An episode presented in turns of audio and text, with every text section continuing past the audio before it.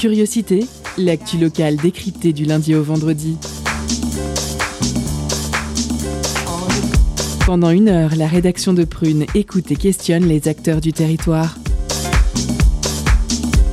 Curiosité, c'est sur Prune 92 FM de 18h à 19h. Et ça commence maintenant.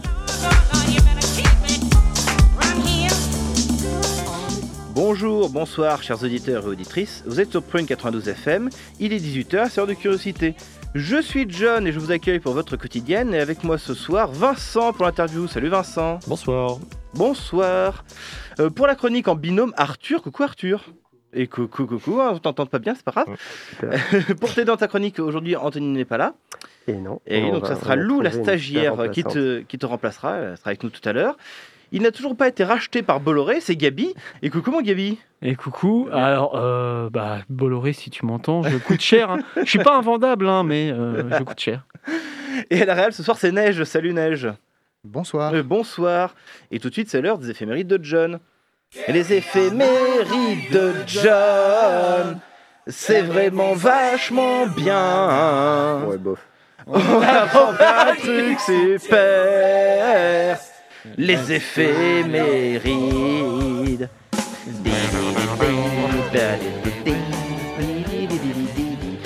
Je sais pas si je te raviterai dans l'émission, Arthur. hein. Alors que s'est-il passé un 16 février? On commence en 1785 lorsque Lavoisier organise à Paris une expérience qu'il vient de mettre au point consistant à décomposer l'eau en, dioxyde de- en dioxygène et en dioxyde d'hydrogène. 1863, création du comité international de la Croix-Rouge. 2001, Émile Louis est mis en examen et placé en détention provisoire. 2005, entrée en vigueur du protocole de Kyoto sur le changement climatique. Je rappelle que c'est un protocole qui ne concernait que le canton de Kyoto. Hein, sinon, ça veut dire que les mecs qui l'ont signé se foutaient ouvertement de notre gueule.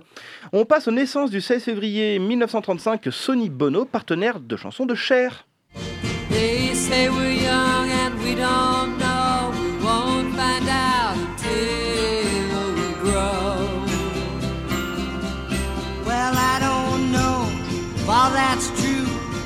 Got me, baby, I got you.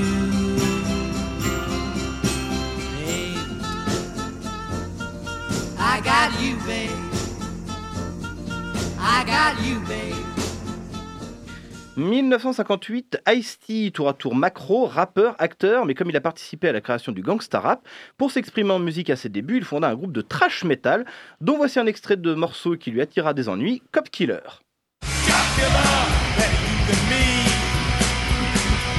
Cocula, fuck police brutality. Cocula, I know your mama's grieving. Fuck her. Cocula, but tonight we get even.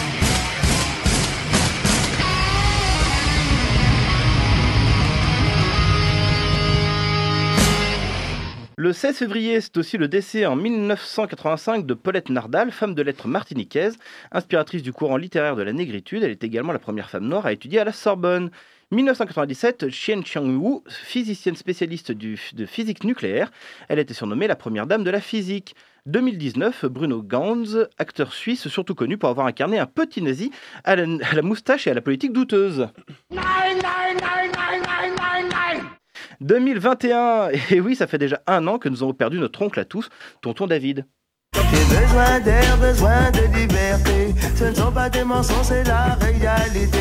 Je ne suis pas un roi, mais je ne suis pas un pion. Je dois être le fou, comme je suis pas cavalier. Dites-leur chacun sa route, chacun son chemin, chacun son rêve, chacun son destin. Dites-leur chacun sa route, chacun son chemin. Passe le message à ton voisin. Et Déjà un an. On passe à l'info classique avec ce soir François-Joseph Gossec, né le 17 janvier 1734. Formé à Valcourt, il fut engagé comme violoniste de l'orchestre de la Poule Plinière à Paris. Entre 1762 et 1784, il fut dans l'ordre directeur du théâtre du Prince de Condé, intendant de la musique du Prince de Conti, fondateur de concerts des amateurs de 1769 qu'il dirigea jusqu'en 1773, directeur du concert spirituel, directeur de l'Académie royale de musique, et il quitte la direction du comité pour diriger la nouvelle école royal de chant. Il se fit connaître aussi pour son action dans le mouvement révolutionnaire. Il fut en effet reconnu en tant que musicien officiel de la Révolution, se faisant une réputation d'inventeur de la musique démocratique et de l'art choral populaire, ce qui lui valut la disgrâce lors de la Restauration. Après 1789, il est décrit de nombreuses œuvres inspirées de la Révolution. Considéré par ailleurs comme le père de la symphonie française et fonda le Conservatoire de Paris où il enseigna la composition entre 1795 et 1814 et dont il sera l'un des inspecteurs. Il trouva la mort le 16 février 1829 après 65 ans de carrière et nous écoutons Suite d'air révolutionnaire de François-Joseph Gossec.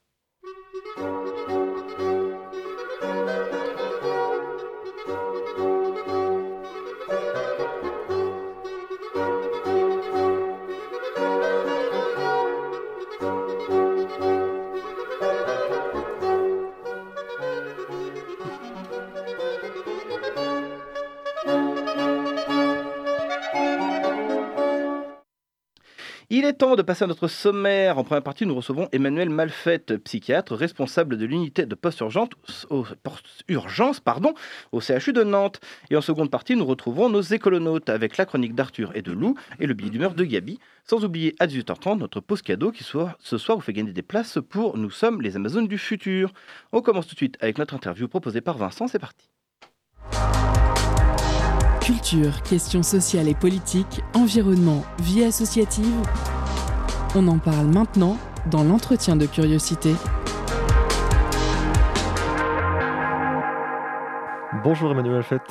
Bonjour. Vous êtes psychiatre des hôpitaux, responsable de l'unité de, de post-urgence au CHU de Nantes. On vous reçoit aujourd'hui pour aborder un sujet important qui a pris une dimension euh, toute particulière depuis deux ans, à savoir l'impact du Covid sur la santé mentale des individus et plus précisément sur euh, la santé mentale des jeunes qui s'est sensiblement euh, détériorée.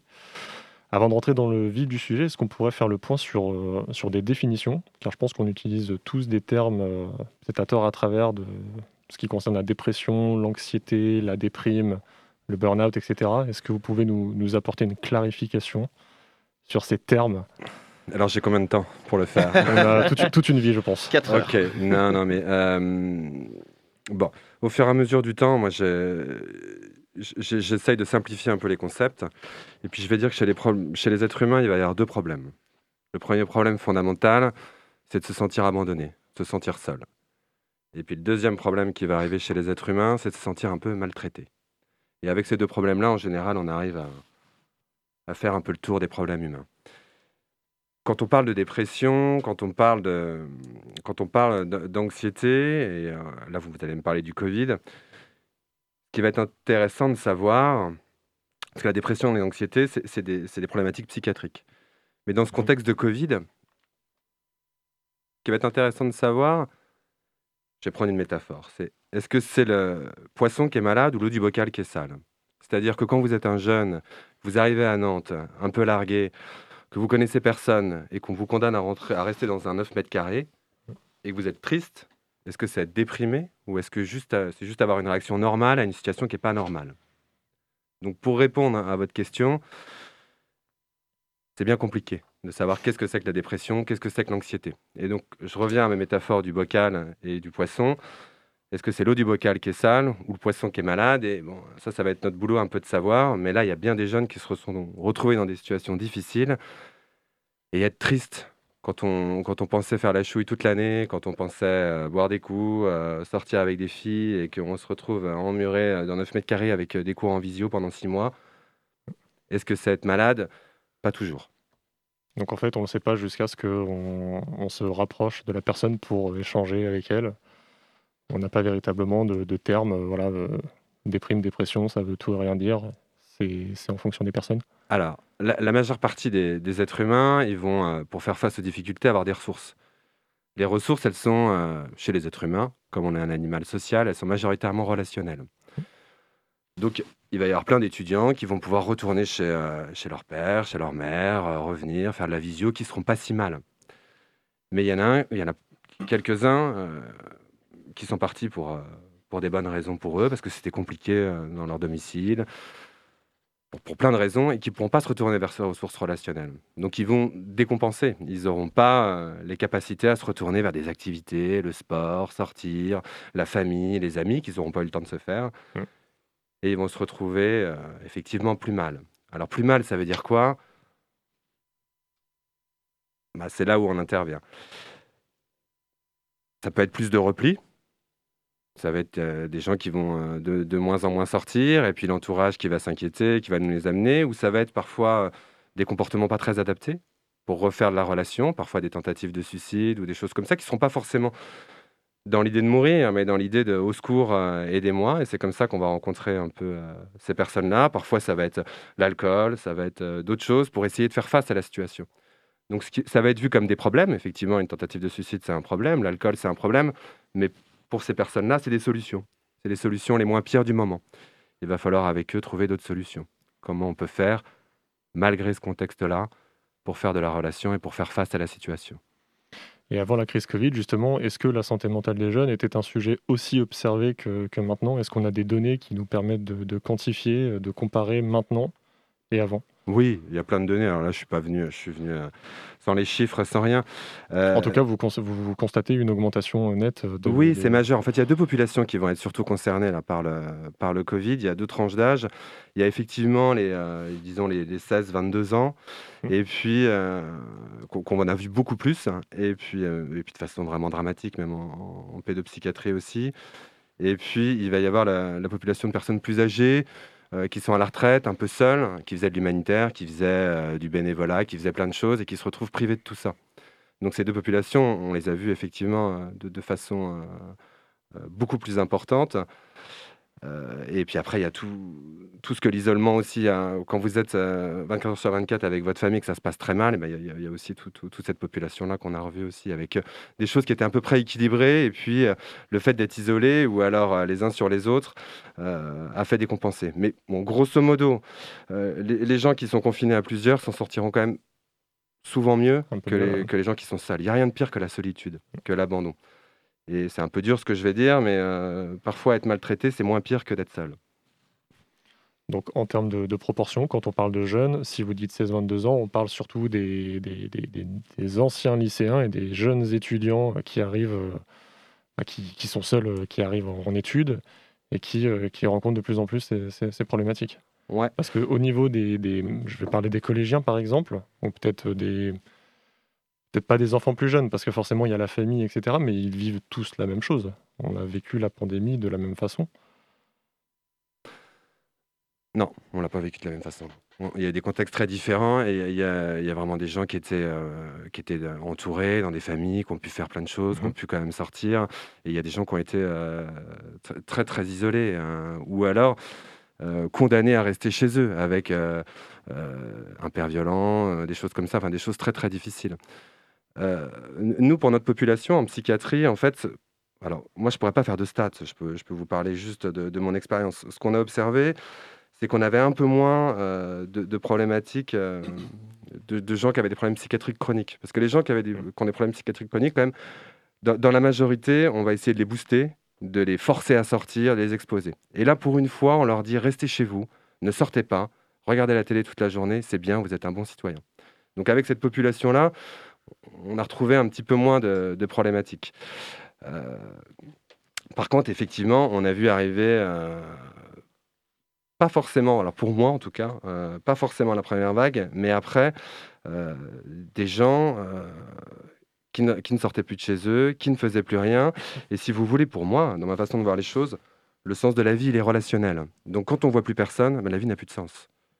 Et donc, avec des gens, mais qu'est-ce que je fais? Qu'est-ce que je fais? Où est-ce que je vais? Euh, Ça sert à quoi de vivre? Donc avec des, problématiques euh, assez fortes et avec, comme je vous le disais tout à l'heure, euh, des modalités pour, retrouver du contact étaient parfois assez désespérées, avec des prises de toxiques et avec des tentatives de suicide. Bien souvent dans des appels au secours et par des, choses de détresse, puis parfois par des choses vraiment, des gens très déprimés, très difficiles.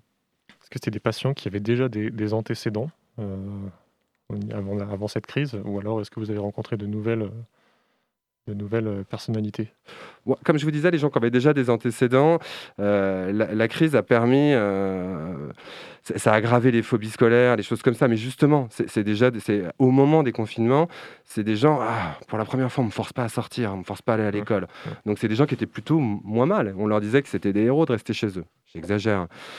Euh, c'est plutôt des gens sans antécédents et plutôt des. C'était difficile, des gens assez désespérés parce qu'ils ils quittent une situation euh, familiale difficile.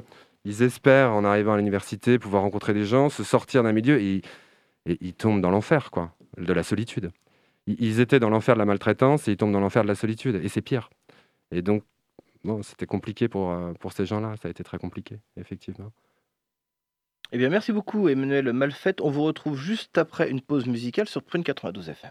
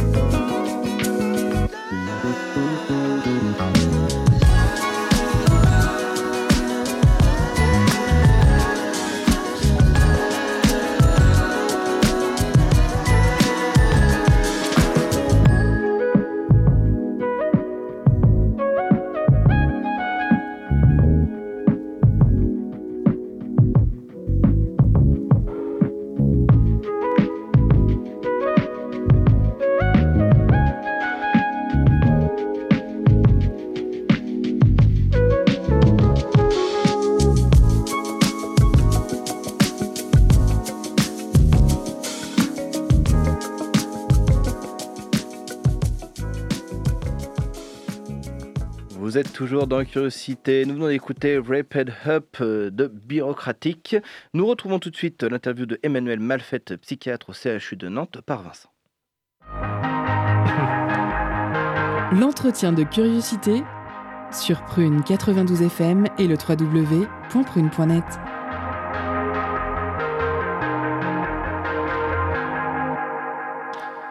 Alors la première partie de, l'interview consistait un peu à explorer les, causes, l'origine de, la détérioration de cette euh, santé mentale. Maintenant, j'aimerais bien qu'on se concentre sur euh, justement les, moyens de, s'en prémunir et justement aussi votre accompagnement euh, sur, sur cette question. Et notamment, comment aujourd'hui un jeune, bon, ça va être surtout aussi, j'imagine, le rôle de, la famille, des parents, comment se, se prémunir de, l'impact de, ce Covid sur, sur la santé mentale? Que faut-il faire? Quels sont les leviers pour, pour rebondir? Et déjà pour identifier, euh, pour identifier ce comportement. J'en sais rien.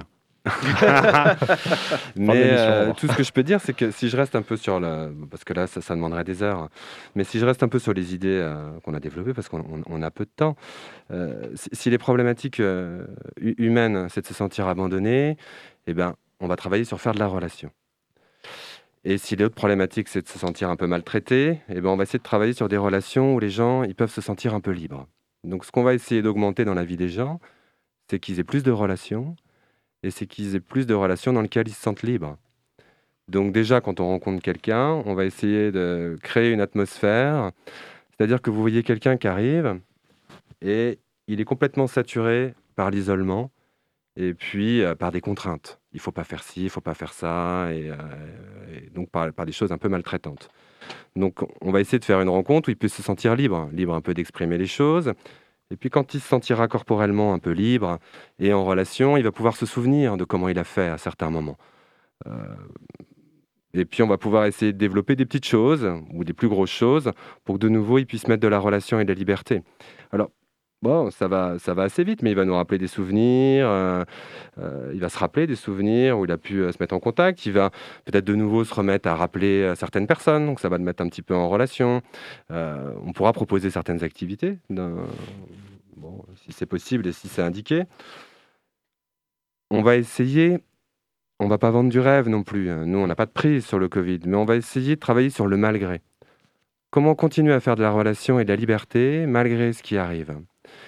Et on va essayer que cette épreuve difficile, eh ben, il puisse en tirer des ressources et qu'il puisse en faire un apprentissage, parce que ça n'a pas de sens. Eh ben, on va essayer d'en trouver du sens, comme quelque chose qui, qui me permettra de, de me rendre un peu plus fort et de, et de faire face euh, aux autres épreuves.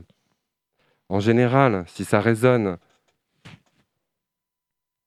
de façon euh, très importante, euh, cette personne-là, c'est que sans doute aussi il y a des choses du passé parfois des choses du futur qui l'inquiètent. Donc on pourra aussi euh, travailler sur ces choses du passé euh, pour essayer d'amener un apaisement. On pourra faire plein de choses comme ça. C'est difficile de dire parce que chaque Bien sûr, cas est un peu particulier. Chaque cas est différent. Est-ce que ces jeunes patients viennent d'eux-mêmes?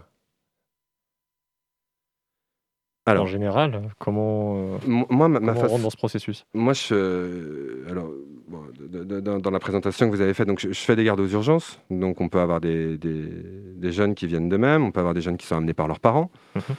euh, ou qui sont parfois amenés par la société. C'est-à-dire, euh, bon, la police va amener un état d'ébriété, ou les pompiers vont amener un état d'ébriété. Euh, après, quand ils viennent en consultation, euh, moi je fais des consultations de post-urgence, donc ils sont déjà passés aux urgences, et puis la rencontre qui a pu se faire aux urgences a été euh, suffisamment intéressante pour eux pour qu'ils reviennent me voir. Et puis là, on essaye de voir. Et puis autrement, je travaille dans un secteur d'hospitalisation, donc je les vois en hospitalisation aussi. Bon, la plupart du temps, c'est à la, demande des personnes. Donc c'est intéressant ce que vous dites, parce qu'il reste de l'espoir aussi, que les choses puissent un petit peu changer et être un peu différentes. Et, le recadrage dont je parlais tout à l'heure, il est quand même assez intéressant à faire. Euh, le recadrage, c'était euh, est-ce que c'est l'eau du bocal qui est sale ou le poisson qui est malade? C'est quand même quelque chose d'intéressant de savoir que euh, être mal dans une atmosphère, dans certaines atmosphères qui vivent, c'est juste normal. Et que c'est pas forcément de la psychiatrie. Ça veut pas dire qu'on va pas les aider, ça veut pas dire qu'on va pas les soutenir, mais ça veut dire que, comme je vous disais, venir à Nantes dans l'espoir de, faire des études, de faire la fête et, se retrouver confiné en visio, ne pas le supporter, c'est ok, c'est normal. Et d'accepter. Pas accepter la situation, mais d'accepter que la situation, elle fasse des sensations et qu'elle soit désagréable. Et de pouvoir faire avec ce qu'on peut faire de cette situation. Il y a des choses à faire, il y a plein de choses qui se développent. hein, et de pouvoir justement se reconnecter avec ses ressources et comment faire avec la vie telle qu'elle est. Euh, et de, de sortir de cette, aussi de cette plainte qui, qui dit que je voudrais que les choses soient différentes. Ben non, les choses, elles sont comme elles sont. C'est-à-dire essayer de ramener les gens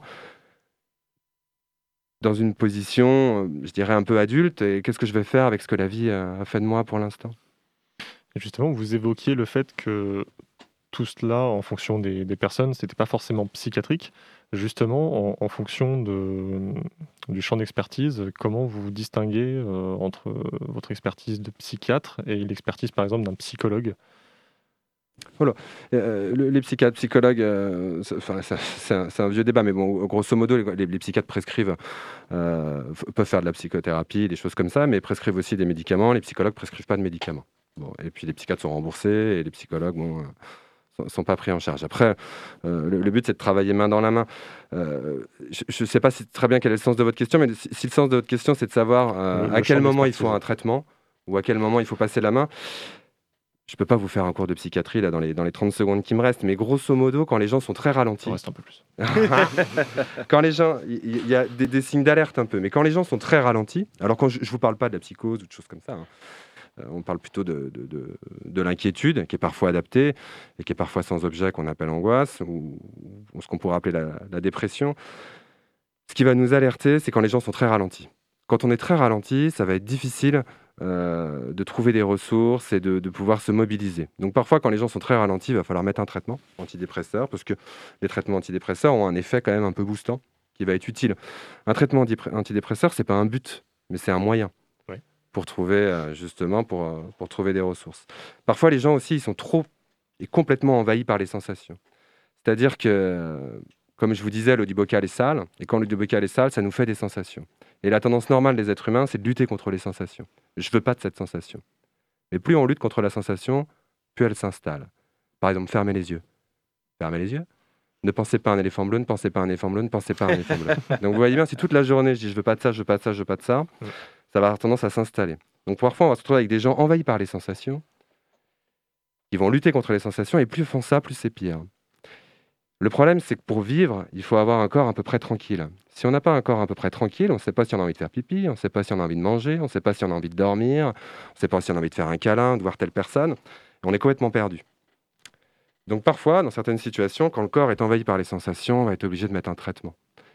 On va mettre un traitement qui va calmer les sensations et qui va pouvoir permettre justement de retrouver des ressources.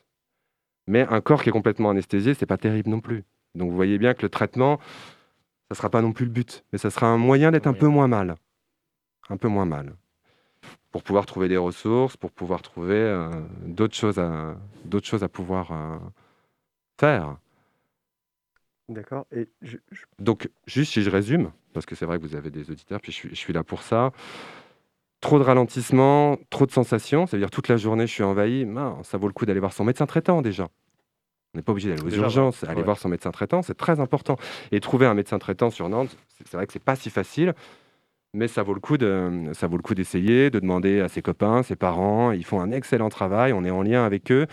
Et, euh, et c'est vrai que les psychiatres n'avaient pas forcément toujours besoin d'un psychiatre qui a 4 mois d'attente. euh, c'est pas toujours si simple. Euh, Arthur, tu avais une question. ouais, et du coup, vous- pour reprendre un peu votre métaphore du bocal, Ouais. à quel point, euh, quand on se rend compte que c'est l'eau qui est, euh, qui est pas en bon état, on doit se battre euh, avec euh, les impacts psychiatriques que ça peut avoir pour changer l'eau du bocal.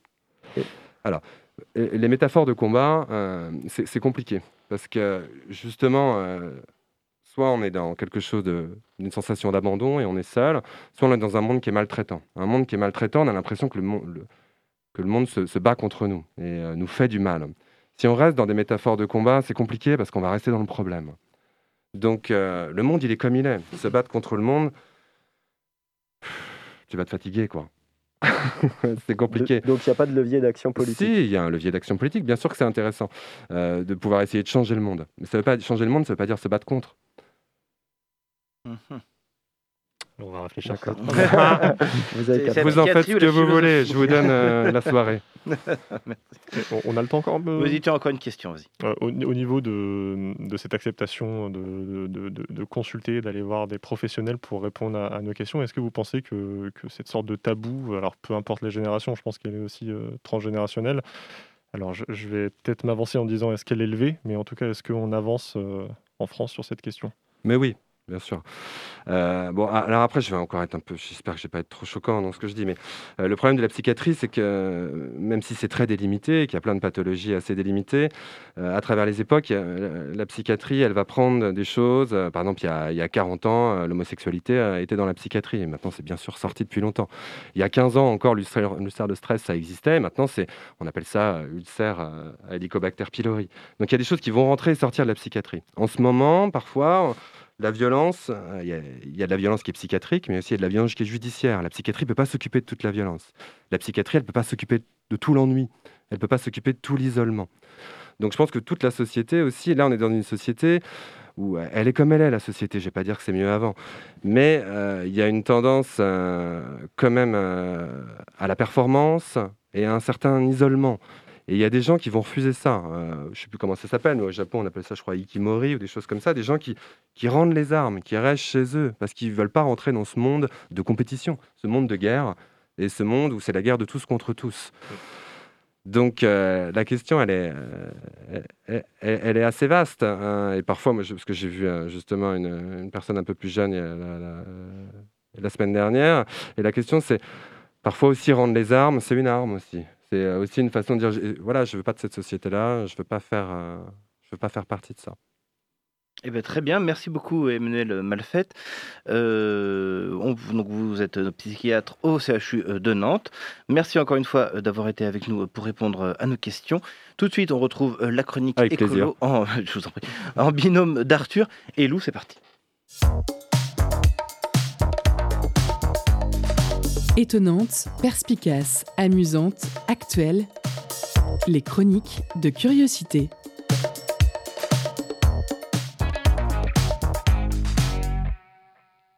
Et coucou tout le monde, ce soir on continue notre série commencée il y a deux semaines. Et donc après les mobilités bas carbone, nous allons parler d'industrie bas carbone. L'idée est de parler de solutions pour décarboner l'industrie française.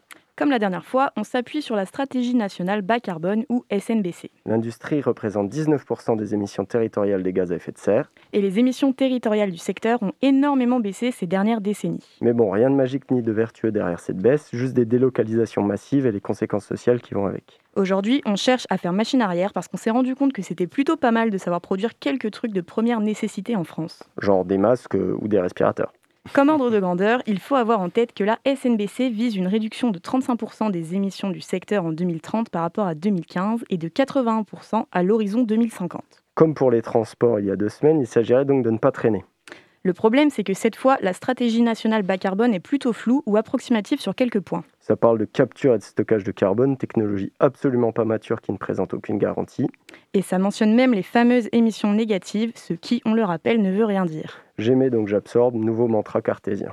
Heureusement que le reste des points abordés par la SNBC tient plutôt la route. Certains points se basent même sur des pratiques déjà existantes. Qui ont juste besoin d'un passage à l'échelle pour pouvoir être déployés à l'échelle nationale. Commençons comme la semaine dernière par les solutions à l'échelle individuelle pour décarboner l'industrie. Facile, ça tient en trois mots. Consommer moins mais mieux. En fait quatre. Et ça vaut pour à peu près tous les types de consommation. Quand on dit consommer moins, ça fait peur. Ouh là là, les vilains décroissants. Bon, alors premier point, au-delà d'un certain niveau de richesse, on n'observe plus de corrélation entre richesse et bonheur. C'est le paradoxe d'Easterlin et ça montre bien qu'on n'a pas besoin de consommer à outrance pour être heureux. Et sur un exemple très concret, on pourrait consommer moins de numérique et être tout aussi heureux. Il y a en France, selon l'ADEME, plusieurs dizaines de millions de smartphones fonctionnels qui dorment dans nos tiroirs. Ça ne veut pas dire que sur la consommation de matériel numérique, il n'y a qu'un levier d'action à l'échelle individuelle. Les entreprises ont un rôle à jouer sur la partie obsolescence, qu'elle soit logicielle par la conception de produits à durée de vie, de vie limitée, Ou psychologique par l'incitation publicitaire permanente à s'acheter une nouvelle version d'un appareil fonctionnel qu'on a déjà. Et l'État doit bien sûr avoir un rôle de régulateur en encourageant les bonnes pratiques sur la conception et la publicité. Et ça tombe bien car la SNBC parle également d'éco-conception. Ce qui revient à intégrer les aspects environnementaux dès la conception et le développement des produits dans l'objectif d'en réduire les impacts négatifs. L'éco-conception dispose d'outils déjà fonctionnels et matures tels que l'analyse de cycle de vie pour quantifier les impacts environnementaux. Et ces outils poussent vers l'économie circulaire, le recyclage, le réemploi, que des pratiques avec de faibles impacts environnementaux, voire parfois vers une économie de la fonctionnalité. ce qui consiste à privilégier l'usage d'un bien par rapport à sa vente, L'idée n'est donc plus de consommer à outrance des biens simplement pour le fait de les posséder. mais d'utiliser uniquement le bien quand on en a besoin.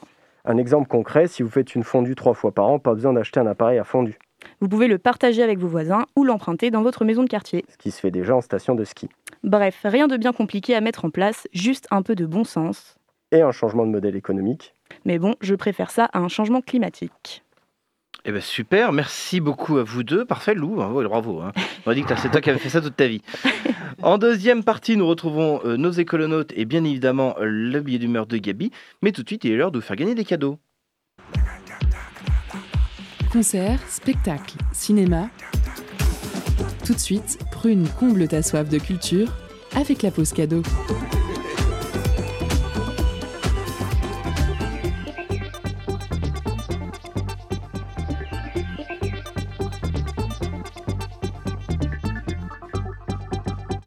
Ce soir, Prune vous fait gagner des places pour Nous sommes les Amazones du futur, mardi prochain au TU. Seule en scène, la comédienne Marion Thomas digresse à partir de ses considérations intimes face à un monde déréglé et réchauffé, vers ses réflexions appuyées sur des expériences scientifiques pour nous téléporter en 2050. Dans un monde où les océans ont monté de 3 mètres et les températures de 3 degrés, et où les animaux ont presque tous disparu. Mais Marion Thomas nous propose une cure d'imagination où êtres humains, machines et animaux fabriquent un espace commun libérateur. Une réflexion sincère et joyeuse qui nous rappelle que l'avenir n'est pas encore joué. Alors pour emporter vos places, envoyez futur en message direct sur l'Instagram de Prune et soyez les plus rapides. Je vous laisse en musique avec Zéro par Babi.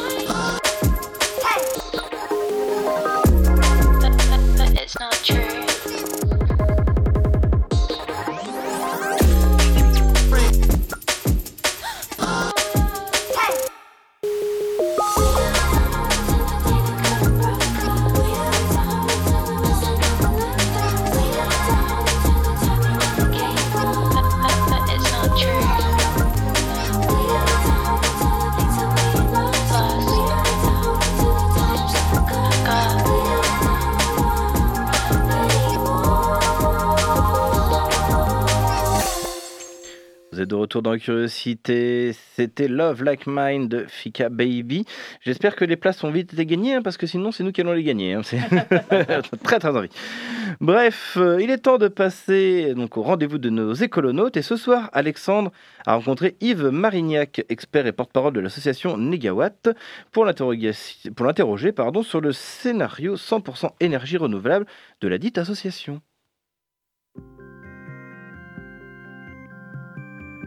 Avez-vous déjà entendu parler de l'association Negawatt?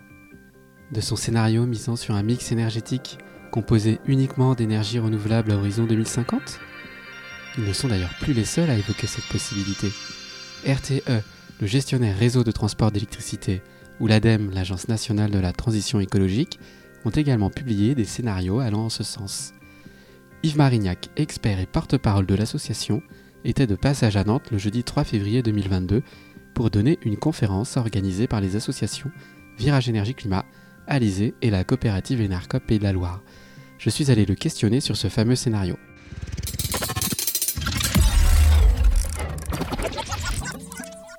C'est parti pour le 20e épisode des écolonautes. Monsieur Marignac, bonjour. Bonjour. Tout d'abord, un grand merci pour votre disponibilité pour les auditrices et auditeurs de Prune. Avant de rentrer dans le vif du sujet, évoquons tout d'abord les activités de l'association Negawatt. C'est une association qui existe maintenant depuis plus de 20 ans et qui a publié en fin d'année dernière son cinquième scénario qui permet d'atteindre la neutralité carbone à horizon 2050, ce qui est l'objectif qui a été fixé euh, par tous les pays à l'issue de la COP21, euh, qui est la recommandation du groupement intergouvernemental d'experts par le climat et qui est aussi repris dans notre stratégie nationale bas carbone. Cette association, pour pouvoir construire ce scénario, elle s'est entourée d'une trentaine d'experts dont vous faites partie, qui a pu aussi échanger avec la quinzaine de salariés de l'association. Quelle a été votre place dans, dans ce collectif? Je participe euh, aux, réflexions euh, en amont sur euh, le cadrage, sur l'ambition méthodologique du, scénario. Puis, plus spécifiquement, j'ai travaillé sur la partie nucléaire de ce scénario qui, compte tenu de la place du nucléaire aujourd'hui et de la difficulté à euh, maîtriser une trajectoire euh, de fermeture du parc est un, enjeu majeur. Euh, et puis, pour finir, en tant que porte-parole de l'association, je fais partie, avec beaucoup de bonheur, des experts qui ont la charge de porter ce scénario auprès du public, de le faire connaître et de le faire désirer. Quelles sont les évolutions majeures qui ont été apportées dans ce scénario par rapport au précédent? Il n'en diffère pas euh, tant que ça, en tout cas euh, dans, les, dans les grandes orientations, euh, dans la, la logique générale. Ce scénario reste fixé sur un horizon 2050 qui est évidemment de plus en plus tendu, puisque les années qui ont passé depuis notre scénario précédent, il y a cinq ans, n'ont malheureusement pas vu les évolutions nécessaires se mettre en place. Au-delà de cet enjeu, scénario va plus loin que le précédent dans euh, un couplage euh, complet entre une modélisation en énergie et donc également euh, en émissions de gaz à effet de serre, une, modélisation en matières premières et une modélisation grâce à un scénario appelé AFTER de l'association Solagro sur l'ensemble des enjeux agricoles et, et forestiers. Et donc en particulier ce couplage nous euh, permet d'avoir de façon précise une euh, modélisation détaillée, non seulement de la consommation euh, sur le territoire français d'énergie et de matières premières et des émissions associées, mais également de cette consommation en empreinte, ce qui nous permet notamment de viser une neutralité carbone en empreinte, c'est-à-dire en tenant compte des émissions des biens que l'on importe, et de calculer également une forte réduction de notre empreinte en matières premières. Cette feuille de route qui permet de se projeter, elle s'appuie sur le triptyque sobriété, efficacité et renouvelable, et cela quel que soit le domaine. Est-ce que vous pourriez nous expliquer en quoi ces trois concepts sont complémentaires et fondamentaux euh, selon vous? Est-ce que vous pouvez illustrer votre réponse de cas concrets Le point de départ peut-être de, de cette approche et, et de ce triptyque, c'est euh, de souligner à quel point on a affaire à un problème systémique, au sens d'un système qu'il faut transformer. Pourquoi systémique? Parce que euh, l'énergie, en général, la manière dont euh, on la produit euh, et dont on la consomme, structure nos modes de vie, notre économie, notre société. Et ce système, tel qu'il est structuré aujourd'hui, à travers euh, le changement climatique, bien sûr, et euh, cette urgence, à travers les atteintes à la biodiversité, à travers les consommations et l'épuisement de ressources, ou euh, toutes les inégalités et les tensions que cela génère, ce système n'est pas soutenable.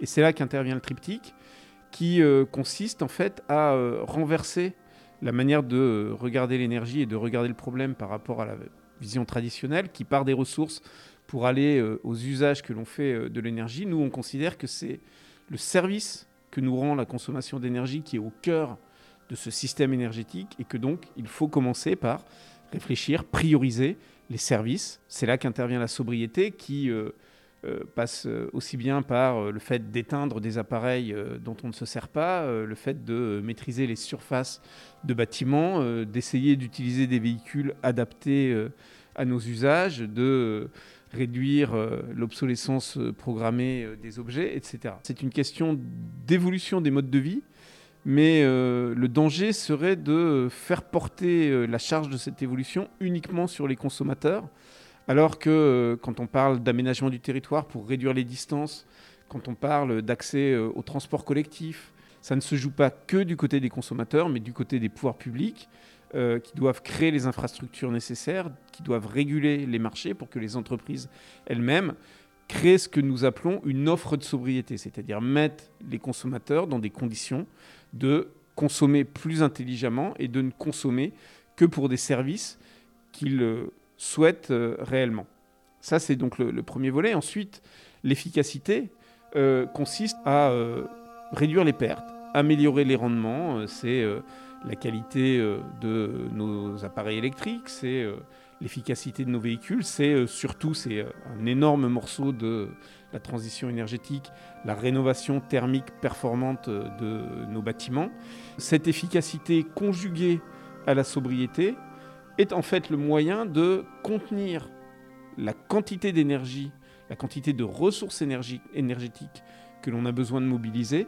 Et c'est parce qu'on peut contenir cette ressource que l'on peut faire un travail de substitution entre les ressources. Et c'est là qu'interviennent les énergies renouvelables qui vont euh, venir remplacer progressivement des énergies fossiles et nucléaires qui épuisent des stocks géologiques et les remplacer par euh, des formes d'énergie qui, euh, au contraire, s'appuient sur des flux naturels qu'elles n'épuisent en rien. Donc on comprend bien. D'abord, c'est fondamental réduire les consommations d'énergie. Et ce qui concerne euh, ensuite le développement des énergies renouvelables, si on regarde la question des énergies renouvelables électriques, dans le scénario, il y a un certain nombre de propositions très concrètes qui sont faites. On voit par exemple sur l'éolien terrestre que si on développe plutôt des machines puissantes, on arriverait à horizon 2050 à avoir un, peu moins de 20 000 machines, ce qui est déjà moindre que le nombre de machines qu'il y a déjà aujourd'hui en Allemagne. On voit que sur le solaire photovoltaïque, la proposition de Negawatt détaille tout un, tout un tas de types de centrales solaires euh, en toiture ou au sol, euh, en faisant euh, attention à ce qu'il n'y ait pas de concurrence avec l'agriculture par exemple. Donc on, un scénario qui est réaliste et mesuré. Par ailleurs, ce scénario mise sur la sortie progressive et planifiée du nucléaire. C'est pourtant une énergie qualifiée par certains d'énergie décarbonée. Pourquoi la sortir du mix énergétique à long terme? Pour nous, la, distinction fondamentale à faire au niveau des ressources ne se joue pas seulement sur euh, leur contenu en carbone. La soutenabilité doit tenir compte d'énormément d'autres euh, enjeux. Euh, pour nous, fondamentalement, des énergies qui épuisent des stocks sont moins soutenables que des énergies qui euh, utilisent ou exploitent des flux. Et donc, le nucléaire fait partie des énergies que l'on considère moins soutenables. Deuxième point, la faisabilité d'un système 100% renouvelable électrique avec euh, des euh, outils de stockage, de flexibilité, euh, la, possibilité, elle est aujourd'hui, euh, cette faisabilité, euh, euh, confortée par euh, de plus en plus d'études, y compris euh, au niveau le plus officiel en France, par les scénarios notamment de RTE. Et le dernier point, c'est qu'il il y a aujourd'hui euh, même plus de match au niveau euh, mondial entre les renouvelables et euh, le nucléaire. Les renouvelables euh, ont euh, ajouté euh, euh, plus de 280 ou 90 euh, gigawatts de capacité dans le monde en 2021. Le nucléaire a vu sa capacité euh, régresser légèrement. Euh, donc les dynamiques mondiales sont très clairement en termes de compétitivité, de performance et de rythme du côté euh, des renouvelables. Et donc il n'y a aucune raison pour nous de ne pas euh, se projeter dans euh, un système 100% renouvelable euh, à 2050. La clé ensuite, c'est euh, de travailler à euh, la maîtrise du rythme de fermeture des réacteurs. Et ça, c'est euh, évidemment pas du tout trivial. Mais le constat que l'on fait aujourd'hui, c'est que la difficulté à maîtriser cette trajectoire de fermeture conduit en fait à une fuite en avant, à repousser toujours un peu plus l'échéance en pariant sur une prolongation de la durée de vie qui, de notre point de vue, est extrêmement périlleuse, à la fois du point de vue de la sûreté nucléaire et euh, du point de vue euh, de la vulnérabilité qu'elle euh, génère pour le système électrique.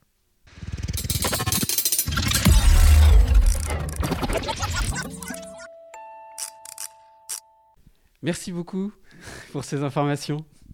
Merci euh, de m'avoir euh, invité euh, pour euh, présenter euh, ce scénario. Clap de fin pour les écononautes. Retrouvez ce reportage et plein d'autres, ainsi que des références sur le scénario Negawatt sur www.prune.net.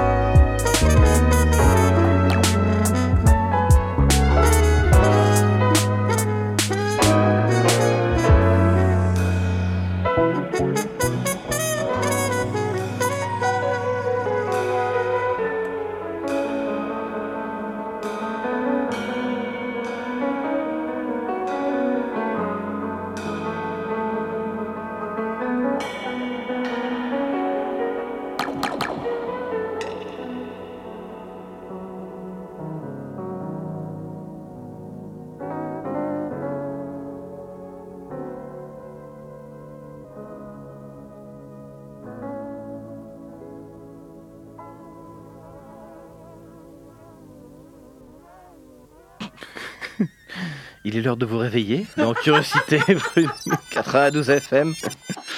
Coupe-moi ça, coupe-moi ça, c'est horrible. Ça fait mal aux oreilles. C'était Soulside de Astral Flex. Nous arrivons bientôt au terme de cette émission, mais avant, voilà, vous, vous l'entendez rigoler là depuis tout à l'heure. Comme une baleine. C'est ça, c'est Gabi, c'est à toi. Où avez-vous appris à dire autant de conneries? Deux ans de télé. C'est du journalisme total. Et bonsoir à tous. Euh, La présidentielle approche à grands pas et c'est le bordel le plus complet. Enfin, c'est surtout le bordel à droite, parce que déjà à l'extrême droite, c'est la fuite des fachos de Le Pen vers Gargamel. Et ce qui est marrant dans l'histoire, c'est qu'il y a deux semaines, la fille à Jean-Marie, elle a annoncé que le candidat de Bolloré était entouré de quelques nazis. Et Dieu sait qu'elle les reconnaît, c'est ces nazis à elle qui sont partis le rejoindre. Il m'a piqué mes nazis Euh, mais euh, cette sortie médiatique, eh ben, ça n'a pas eu l'effet escompté, car oui, de nombreux maréchaux du RN, ont- ont- ils sont, sont nombreux les maréchaux du RN à avoir rejoint l'adorateur du maréchal, notamment le Nicolas Bay, qui n'était jusqu'à hier ni plus ni moins que le porte-parole de campagne de Marine Le Pen. Et ben, ce dernier il a été suspendu de ses fonctions parce qu'il communiquerait les infos confidentielles de la campagne au rival. C'est fou ça, tu veux dire qu'il y a des traîtres chez les fascistes Bah oui, je suis sûr hein. que ça, ça l'a charmé, hein, Gargamel. Cette collaboration, ça a dû lui rappeler la belle époque du pétainisme. Mais assez parlé de l'extrême droite, parlons de la droite dure, héritière du sarkozysme, celle qui a donné 40% à Ciotti dans leur primaire, qui en fait n'était pas une primaire mais un congrès. Et bien cette droite rangée, euh, du coup, derrière une Valérie Pécresse qui se voit en sauveuse de la droite, est en train de faire su- euh, subir euh, aux Républicains le même chemin qu'a pris le PS, c'est-à-dire la mort du parti à force d'être ridicule. Entre la drague à l'extrême droite, les, mini- les meetings aussi désastreux que glaçants de gêne, la candidate du LR souffre également de la fuite de ses soutiens. Le dernier en date, et non des moindres, c'est le ralliement d'Éric Woerth à Emmanuel Macron. L'actuel président de la commission des finances de l'Assemblée nationale n'est pas parti de, de LR sans oublier mettre un bon coup de pied dans la fourmilière avant de claquer la porte. Alors là, si j'étais Louise, j'aurais dit comme disent les jeunes. Sauf que bah, moi, j'utilise vraiment ce genre d'expression au quotidien. Mais revenons-en à nos fourmis. Donc l'ancien secrétaire général du parti est parti en le critiquant certes, mais en rappelant que d'autres l'ont fait avant lui. Je cite Je constate avec tristesse et regret l'incapacité de notre mouvement durant ces cinq dernières années à avoir su renouveler ses idées, affermir son socle des convictions et tracer des perspectives pour notre pays. J'ai tenté à mon niveau de créer les conditions d'une telle, telle évolution sans succès. Valérie Pécresse et Xavier Bertrand sont partis en leur temps des Républicains pour les mêmes raisons qui sont les miennes aujourd'hui. Il rejoint donc Macron après avoir, euh, pendant cinq ans, lutté contre sa politique, critiquant et votant contre chacune de ses propositions de loi, notamment budgétaires. Mais il ne faut pas croire que c'est la merde uniquement à droite. Il ne faut pas oublier qu'à gauche aussi, ça sent pas très très bon. Bon, après, tout dépend du point de vue euh, selon lequel on se place. hein. Personnellement, moi, ça me fait plutôt rire. Parlons donc de la candidature de celle qui a remporté la primaire populaire, notre bonne vieille Christiane Taubira.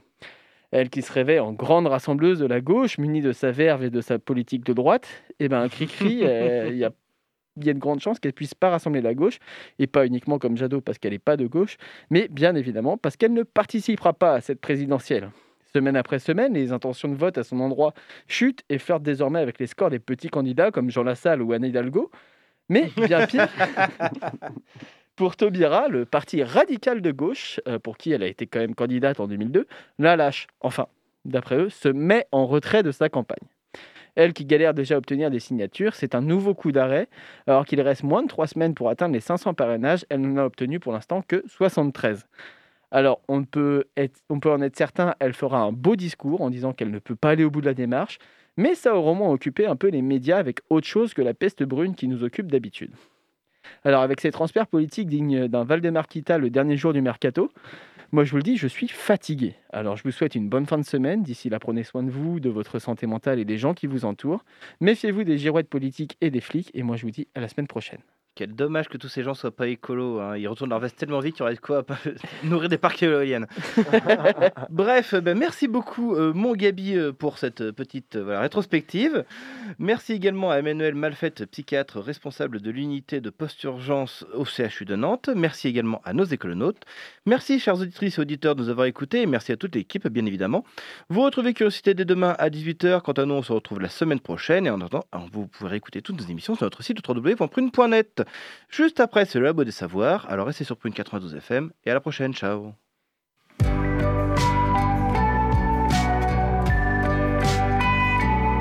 Pour écouter ou réécouter Curiosité, rendez-vous sur le www.prune.net.